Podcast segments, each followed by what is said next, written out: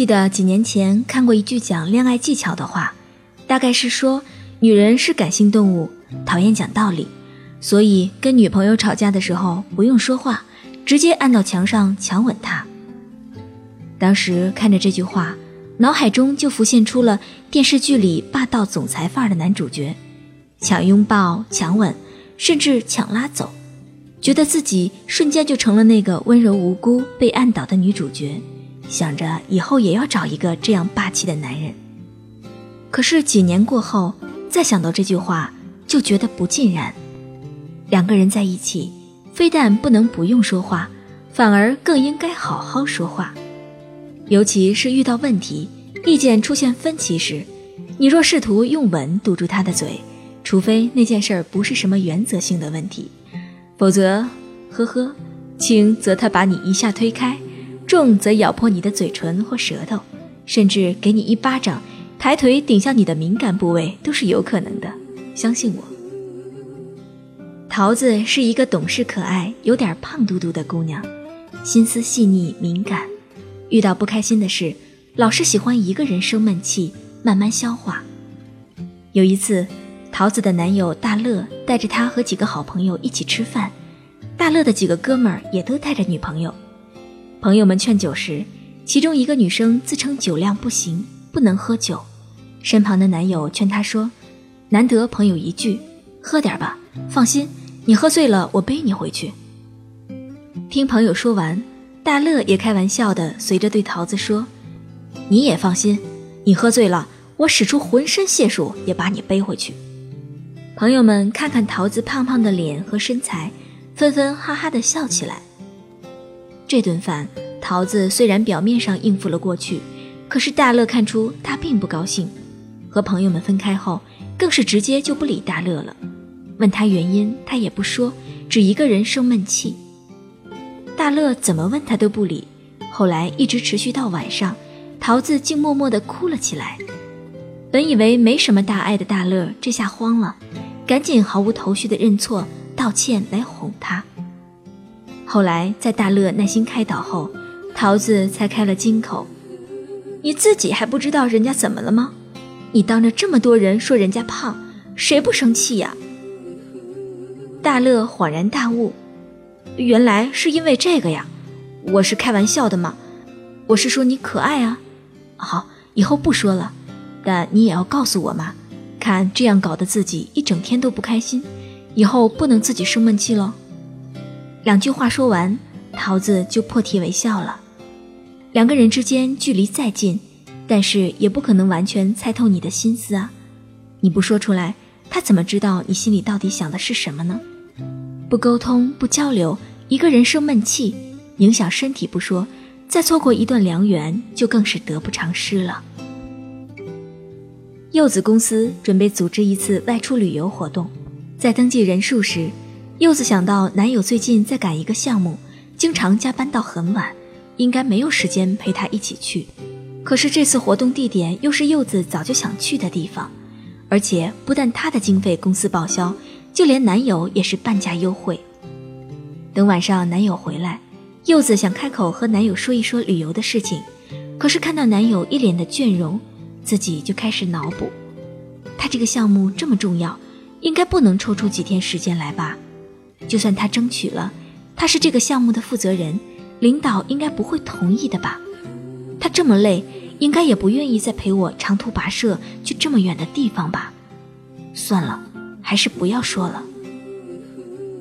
柚子犹豫了几天，最后放弃了机会。在活动日期的前两天，男友下班回来，长舒一口气，终于快看到曙光了。柚子关心地问。项目快完成了，哪天？结果正是公司旅游的前一天。柚子告诉了男友公司旅游的事情，男友兴奋地说：“你怎么不早说？我工作时还想等这个项目做完，一定抽几天时间出去好好放松一下呢。”是啊，他又不是你肚子里的蛔虫，你不说出你的想法，不去问，怎么能知道他的答案？他会怎么想？会怎么做呢？与其一个人患得患失，误了良辰，错过美景，更少了一段浪漫之旅，不如直接去询问，去表达，去征求好了。西瓜单位有一次需要买一个材料，正好西瓜男友距离市场比较近，于是西瓜就自己把工作揽了下来，并且信誓旦旦地保证第二天一定可以用。西瓜在给男友交代了一番后，就放心去工作了。下班一看，男友买回来的材料并不是单位需要的那种，于是对男友一阵责怪。原来男友听信了店主的介绍。选了另外一个外观差不多的材料，但内行的西瓜知道两个材料大相径庭。一想到第二天还要再往市场跑一趟，既要给领导解释，又要让客户等候，西瓜就更加生气。这点事情都做不好，猪一样，不知道问一下吗？白长了这么皮球大小的脑袋了。西瓜越说越气，越说越难听。本还有点负罪感的男友受不了和她吵了一架。后来他们就分开了。遇到问题，积极解决才是最佳处理方式。不管是陌生人、同事、亲人还是恋人，都要就事论事，对事不对人，切忌人身攻击、侮辱、诋毁。既然选择了他，就算爱不上他的胖、脑袋大、懒惰、邋遢等坏习惯，也应该试着接受，或是良言相劝，而不是用接吻的嘴说难听的话。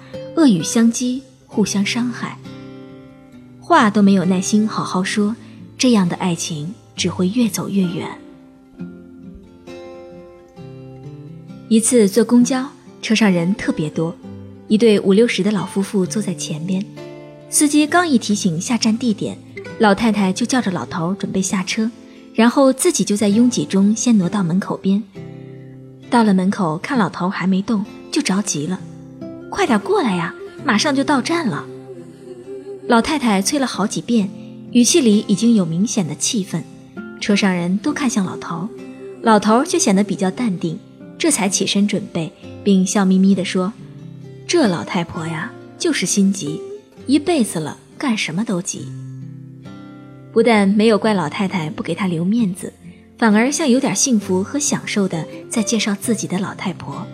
老太太被他一说，反而有点不好意思了，略带娇羞地说：“你别说我了，看你这么慢，你扶好站好吧。”看得出来，老头早已习惯并适应了老太太的急脾气，而且对他的话有了过滤效果，只听事情，忽略他焦躁的语气。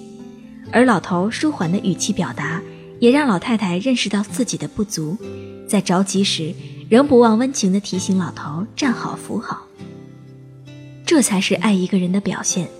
爱情里本没有太多原则性的问题，更不必计较谁对谁错。